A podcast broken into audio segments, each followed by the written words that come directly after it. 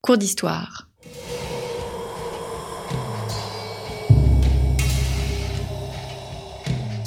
Une émission de la rédaction de Storia Voce.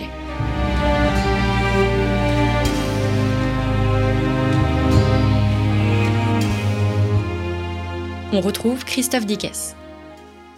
Chers amis, bonjour, bonjour à toutes et à tous et bienvenue pour cette nouvelle série de nos cours d'histoire. Une nouvelle série que nous avons souhaité consacrer à la Révolution française. Alors n'oubliez pas que Storia Voce est une radio associative, elle ne vit que grâce à votre soutien. Si vous pouvez euh, nous soutenir, eh bien n'hésitez pas à vous rendre sur la page d'accueil de notre site internet storiavoce.com contre un livre, contre un don, pardon, vous recevrez un livre grâce à nos partenaires éditeurs. Jean-Clément Martin, bonjour. Bonjour monsieur. Merci d'avoir répondu à notre invitation. Vous êtes professeur émérite de l'université Paris 1, Panthéon-Sorbonne, ancien directeur de l'Institut d'histoire de la Révolution française, auteur de nombreux ouvrages sur cette question. Alors nous entamons donc une série de trois émissions, trois cours d'histoire autour de la Révolution. Un premier volet sera consacré à une définition de la Révolution autour des réflexions développées dans votre dernier ouvrage. La Révolution n'est pas terminée, donc une série de euh, une anthologie de textes euh, écrits entre 1981 et 2021, paru chez Passé euh, Composé. Un deuxième volet sera consacré à la mort du roi Louis XVI. C'est une émission que nous devions enregistrer il y a bien longtemps, mais entre-temps il y a eu le Covid, donc vous avez publié L'exécution du roi, 21 janvier 1793, paru chez Perrin. Et enfin, un troisième volet sera lui un peu plus historiographique. Il sera consacré à l'enseignement et à la modélisation de la Révolution à travers l'infographie que vous avez dirigée, donc infographie de la Révolution française avec Julien Pelletier, un livre donc paru chez Passé Composé. Nous commençons donc par la définition de la révolution. Définir un événement, c'est d'abord peut-être pour l'historien en définir ses limites chronologiques et il y a ce titre qui bien évidemment nous interpelle, la révolution n'est pas terminée. Pourquoi ce titre? On pense inévitablement à François Furet qui terminait lui la révolution française avec l'arrivée de la Troisième République. Oui ou non, vous avez raison, c'est bien une réponse euh, à François Furet que je propose ici. Euh, quand François Furet propose, il y a maintenant bien longtemps, cette idée que la Révolution française est terminée avec l'arrivée de l'avènement de la Troisième République, il le dit dans, un objectif très clair. Il estimait que et il avait raison. Hein. Je pense que là-dessus, euh, je ne veux pas du tout euh, que le, les auditeurs fassent erreur. Euh, il avait, Furet avait absolument raison de dire que les enjeux politiques euh, au sens vraiment le plus noble et le plus précis du terme, qui avait été proposé, lancé par la Révolution française grosso modo, pour faire bref, 1789-1799, eh bien, ces enjeux n'étaient plus en quelque sorte d'actualité à partir du moment où la Troisième République, la vraie, la République des Républicains, c'est-à-dire après 1877-1880, avait pris le pouvoir et qu'on était rentré dans un autre régime politique. Bon. Euh, ensuite, il y a eu d'autres euh, interprétations de, de la position de François Furet, parce que ce qu'il disait aussi, c'est qu'en définitive, il, y, il était nécessaire de réinterpréter euh, la Révolution et de la reconsidérer, notamment en utilisant Tocqueville, pour la lire autrement, pour la lire que dans le long cours de l'histoire de France, et notamment le long cours de la centralisation et de la modernisation. C'était ça qu'il avait derrière la tête. Euh, et ce qui était aussi en l'enjeu de cette position, c'est de dire qu'au moment du bicentenaire, eh bien, cette révolution qu'il y ait aussi, on peut pas, on peut pas l'oublier, qu'il y ait aussi à la naissance et à l'établissement des totalitarismes dans le monde. Eh bien, en 1989, il estimait que d'une certaine façon, il fallait tourner la page et que la page était euh, définitivement euh, euh, abandonnée, qu'on était rentré dans euh, ce, ce, monde où la démocratie ayant vaincu, on était arrivé dans une fin de l'histoire Hmm. qui était à la mode à ce moment-là. Bon, alors d'autres personnes que moi hein, euh, ont, euh, sont intervenues pour dire que la révolution n'était pas terminée. Euh, C'est Marie-Laure Netter, un livre au moment de la du bicentenaire précisément, qui avait montré qu'il y avait toujours des mobilisations euh, autour des souvenirs de la Révolution. Plus récemment, Vincent Payon, euh, qui avait insisté pour dire la Révolution française n'est pas terminée il y a une dizaine d'années. Et pour dire la vérité, il me semble que il était nécessaire de changer un petit peu de d'objectif euh, en rassemblant ces 40 années d'intervention dans la presse Hmm. il n'y a aucun euh, article de issu venu euh, de, de revues universitaires classiques. Il n'y a ici que des articles qui euh, ont été publiés dans la presse nationale euh, ou euh, sur des blogs comme le, un, un blog que je tiens très épisodiquement sur Mediapart. Mais l'idée est, différente, c'est de dire ce n'est peut-être pas la Révolution française qui continue à vivre, mais c'est une idée de la Une Révolution. représentation de la Révolution française? Pourquoi, euh, par exemple, pourquoi la Révolution est-elle devenue, au fond, la Révolution modèle? Pourquoi, au XIXe siècle, elle, elle est très présente non seulement en France, mais aussi euh, en Europe?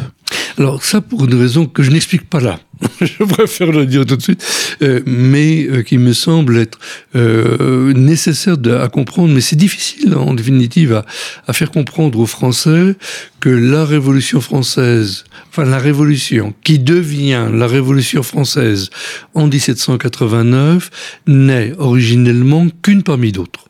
Et ça, c'est vraiment l'idée absolument fondamentale. Bon, Euh, elle arrive après toutes les révolutions américaines, belges, etc. Euh, on va pas revenir dessus, mais il y a au moins 20 ans de révolution avant 1789. Et le problème, enfin, je dirais la mutation qui se produit et qui encore aujourd'hui est difficile à comprendre, c'est que la révolution telle qu'on identifie les mouvements qui se déroulent en France à partir de 1789 devient de, ou ces événements, pardon, deviennent vraiment une rupture dans l'ensemble des révolutions qui se sont produites auparavant. Et surtout, à partir de 1792, et ce qui se produit, c'est que ces événements deviennent une révolution organisée par des révolutionnaires. Ça, c'est la différence avec toutes les révolutions précédentes. Il n'y avait pas de révolutionnaires avant les révolutions précédentes. En 1792, à la différence de 1789, ce sont bien des gens qui font la révolution, qui chassent le roi, 10 août 1792, même si le roi avait préparé euh, une réponse. On ne va pas rentrer dans ce, dans ce détail-là. Donc il y a quelque chose qui est neuf dans le phénomène de révolution. Et puis par-dessus le marché, c'est ça quand même l'essentiel, cette révolution guillotine le roi au nom d'un principe, et cette révolution colonise toute l'Europe et impose ses normes. Et ça, c'est quelque chose aussi qu'il faut bien comprendre, parce que quand la, la Révolution française, et là il faut inclure l'Empire, quand cette Révolution française s'empare de l'Europe, euh, et c'est vraiment de la Pologne jusqu'au sud de l'Italie et au Portugal, même si ça se passe mal. Bon, Hmm. mais ce qui, ce qui importe là, c'est que l'ensemble de l'Europe se met à vivre sur des principes inspirés et imposés de, euh, par la Révolution française, et que lorsque l'Empire échoue 1814-1815, ce qu'on oublie tout le temps, c'est que tous les pays qui ont été ainsi euh, inclus dans l'Empire français, qui ont vécu selon les normes françaises, se retournent immédiatement en faisant oublier que des euh, personnes euh, de, des Pays-Bas, de l'Italie, euh, de la Suisse, du euh, allemand, du duché de Berg, etc., et, et les Espagnols, les afrancesados, ont, et, et, ont participé à cette colonisation française qu'il faut maintenant oublier. Et tout le monde oublie la participation de leurs ressortissants à la Révolution française, et d'un seul coup, la Révolution française devient cet abîme d'atrocités commencé en 89, euh, marqué par la fameuse terreur de 1793, par euh, l'expansion napoléonienne absolument odieuse, et la Révolution française devient à la fois un joyau pour tous les révolutionnaires qui, à partir de 1840, vont réimaginer la révolution, les Carbonari, et puis après Marx, et puis après euh, toute la lignée euh, inspirée de Lénine. Et, là, il y a quelque chose qui euh, fait de la Révolution française une entrée dans la modernité et pour dire les choses autrement, et je suis très long, je vous demande pardon, mais pour dire les choses autrement, celui qui joue un rôle essentiel dans ces histoires-là, c'est Hegel, hmm. la, phénoménologie, la phénoménologie de l'esprit, qui d'un seul coup invente une lecture philosophique de l'histoire du monde en général et réussit le tour de force absolument invraisemblable d'intégrer la terreur comme la négativité de la liberté et de faire de la Révolution française ce tournant de l'histoire de la modernité. Hmm. Alors justement, c'est parce que oh, ma question de départ concernait la chronologie. un, de vos articles est intitulé Les quatre révolutions françaises, et donc tout enfin tout euh, commence non pas en 1789 mais en 1770. Euh, il ne s'agit pas d'un moment franco-français mais un euh, moment européen. Euh, voilà, le Clémenceau disait que la révolution était un bloc. Euh, Aron disait euh, lui le contraire. Euh, vous vous situez où? On a l'impression à vous lire que vous vous situez davantage dans une ligne aronienne que dans une ligne euh, clé, clément clémenciste. Oui, Au, au, risque de passer pour un traître. Bon, oui, non, mais bon, pour dire les choses simplement, Clémenceau sort cette phrase "la révolution est un bloc" dans un débat parlementaire qui est purement factuel. Bon, prendre une déclaration politique de quelqu'un qui est certes républicain, mais euh, qui a eu quand même une carrière politique un peu compliquée, euh, qui, qui, avait eu des problèmes au moment de la Commune. On peut, on peut, il est difficile malgré tout de l'oublier. C'est pas une, une, méchanceté que je sors contre Clémenceau, que je respecte, mais je ne vais pas prendre Clémenceau pour un, un maître en histoire. Euh, alors là, pour moi, c'est vraiment ni Dieu ni maître. Et bon, euh, euh, je ne, pour dire les choses simplement, je ne comprends même pas que des historiens et des historiennes universitaires puissent se réclamer de la France, de la phrase de Clémenceau.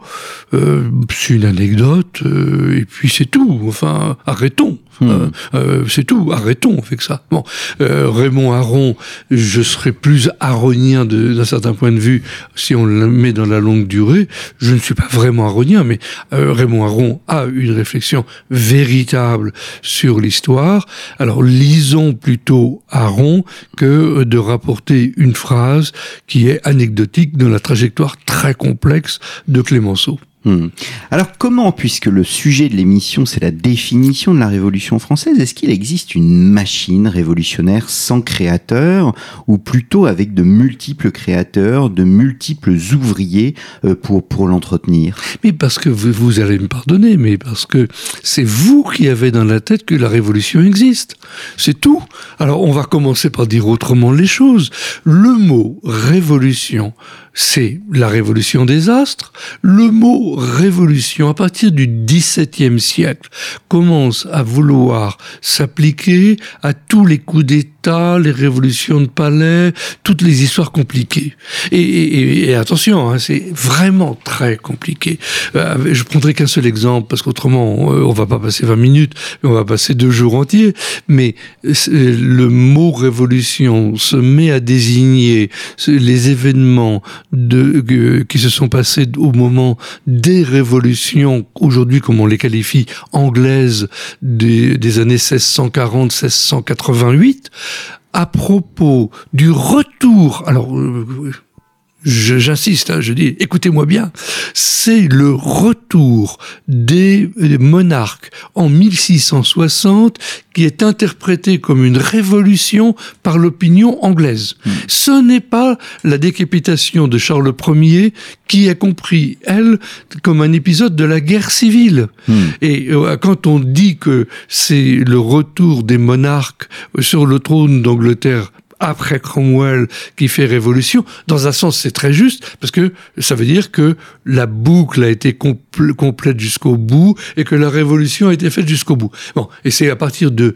1688 qu'on va commencer à associer pour de bon révolution à une mutation politique. Bon, mais on est dans ce, dans cette chose indécise en quelque sorte. Et c'est vraiment à partir de 1789, 1792 que le mot révolution va être vraiment lié à la France, parce que tout ce qui s'est passé autrement, et au passage, aux États-Unis, on parle pas de guerre, on parle de guerre d'indépendance, on parle pas de révolution, hmm. sauf en France. Hmm. Bon, euh, et donc là, il y a eu la création progressive d'une notion qui est devenue un concept, qui est devenue une espèce de mémoire, et nous vivons, nous, sur cette reconnaissance accordée à la Révolution française, surtout par les pays, ce que je disais précédemment, qui n'en veulent plus et qui disent la Révolution française, c'est trop dangereux, c'est Kant euh, en 1793, hein, euh, qui trouve que l'évolution, la, le cours de ce qui s'est passé en France est certes enthousiasmant, mais pas euh, qu'il ne faut pas répéter. Hmm. Nous sommes trop hegeliens oui, hegelien et schizophrène. Oui, c'est ça. oui. Nous sommes trop hegeliens. Euh, alors, il y a Saint-Just aussi qui parlait de la force des choses. Est-ce que ce n'est pas la meilleure définition de ce moment? C'est vrai, vous avez parfaitement raison. Saint-Just, Robespierre, euh, Mallet-Dupan, Chateaubriand. Hmm. Bon, la force des choses, tout le monde a utilisé le mot la force des choses. Bon, euh, et, et, moi le premier aussi, enfin ou le dernier plutôt, euh, pour dire qu'effectivement, ce que Saint-Just disait, mais c'était c'est terrible. Hein, Saint-Just dit ça en 1794 quand il dit que la révolution est glacée et en disant finalement ça nous a échappé. Hmm. Bon, et ça, je crois que c'est une vraie réflexion. C'est une réflexion qu'il faut absolument méditer parce que euh, des, tout le monde est rentré dans ces, en 1789 dans quelque chose qui était un tournant et personne n'a compris euh, que les mots étaient en train de changer de sens, qu'il y allait avoir de nouvelles demandes, qu'il y allait avoir de nouvelles, euh, de nouveaux conflits et qu'on est rentré en révolution sans l'avoir voulu. C'est ça qu'il faut véritablement comprendre. Hmm. Mais justement, quand on parle de machine révolutionnaire, les mots que vous utilisez, ça nous a échappé, sont révélateurs. C'est-à-dire une sorte de...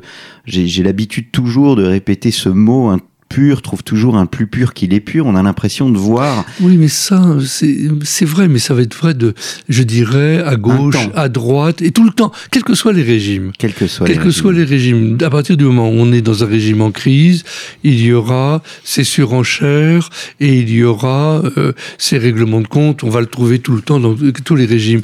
Euh, en revanche, moi, je voudrais le dire autrement.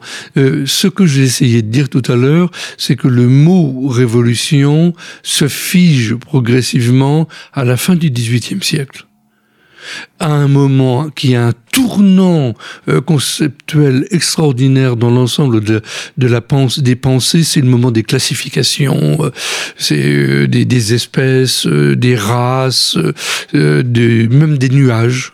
On invente la classification des nuages à ce moment-là, et il y a bien une espèce là de transformation du euh, de la syntaxe même et, de la euh, oui de de la grammaire de l'usage des mots et le mot révolution est en train de se figer à ce moment-là et nous héritons de cette machine.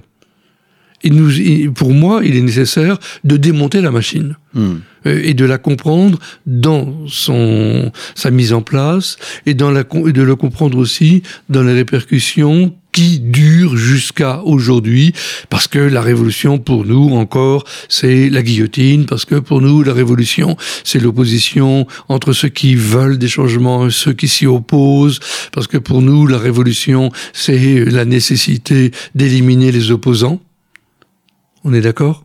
Bon. Et pour dire les choses autrement, euh, ce qui a été le déclic pour moi pour composer ce recueil de d'articles qui ont quand même pour certains 40 ans d'âge, bon, ça a été la décapitation de Samuel Paty. Parce que pour moi, ça a été, je dirais, le malheureusement, je dirais, la goutte d'eau qui a vraiment fait déborder le vase. Dans quel sens? La décapitation de Samuel Paty, c'est une horreur. Tout le monde a été choqué par cette décapitation. Bon. Et il y a eu quelque chose qui a traversé tout le pays. Bon, c'est indéniable. Bon, euh, j'ai été bien sûr concerné comme tout le monde. Mais moi, ce qui m'a mais vraiment beaucoup choqué en définitive, c'est que si tout le monde communiait dans, devant euh, ce sort tragique, cette décapitation, j'emploie le mot vraiment euh, à plusieurs reprises à dessein, c'est en même temps sans se rendre compte que tous les Français sont habitués, allez, je vais le dire comme je le pense, à jongler avec les têtes. Hmm. La mort du roi, la mort de la reine, Robespierre, etc. Le 14 juillet, dans combien de villages, dans les villes c'est un peu moins vrai, il y a encore des guillotines sur la place euh, pour rigoler un peu euh, et on, décapite. 1981, euh, quand Mitterrand arrive au pouvoir, on parle de décapiter. La décapitation en France, c'est et la guillotine, c'est on en fait des jeux de mots on a encore, euh, depuis deux ou trois ans, voulu euh, décapiter Emmanuel Macron avec des guillotines en bois dans tout le pays. Bon. Alors, comment est-ce que, en France, on peut raisonnablement concilier notre horreur de la décapitation et notre jeu sur la guillotine? Hmm. Qu'est-ce qui se passe? Qu'est-ce qu'on a dans la tête? On vit là sur un. Moi, quand je dis que les Français sont schizophrènes, je me mets dedans. Hein.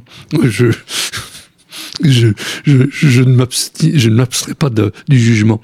Mais nous vivons là sur un double registre où nous considérons que il est normal en révolution qu'il y a une machine, qu'on on exécute, etc., euh, etc. Euh, on va même regretter en quelque sorte que après 1794, on rentre dans une république de pourri parce que les gens, tout simplement, ils veulent euh, vivre un peu, euh, allez, j'oserais le mot un peu plus normalement, même si ils font des guerres de conquête absolument effrayantes. Euh, il y a une misère abominable.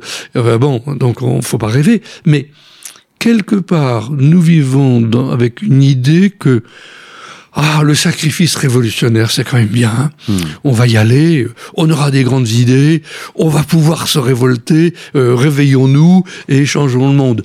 Euh, et puis, euh, bah, ça débouche sur un certain nombre de choses et personne n'arrive à avoir des positions simples sur la terreur ou à avoir des positions contournées sur la guerre de Vendée, oui. avec euh, cette guerre qui revient régulièrement et qui est toujours, toujours, toujours, toujours là, hmm. comme le caillou dans la chaussure, si j'ose dire. Enfin, c'est plus grave que ça, avec ce retour de savoir si oui ou non c'est un génocide. Hmm. Alors moi, mais vraiment, j'ai envie de dire, allez, on arrête, on va arrêter le train, on va euh, regarder où on est et on va essayer de d'arrêter d'être schizophrène. Mais alors justement, est-ce qu'il n'est pas difficile d'arrêter le train? Est-ce que la révolution, au fond, est-elle condamnée à une interprétation euh, continue au gré des régimes, au gré euh, de, de, ce qui se passe dans l'actualité euh, même, comme beaucoup d'événements historiques au fond? Oui, mais il faut l'assumer. Hmm.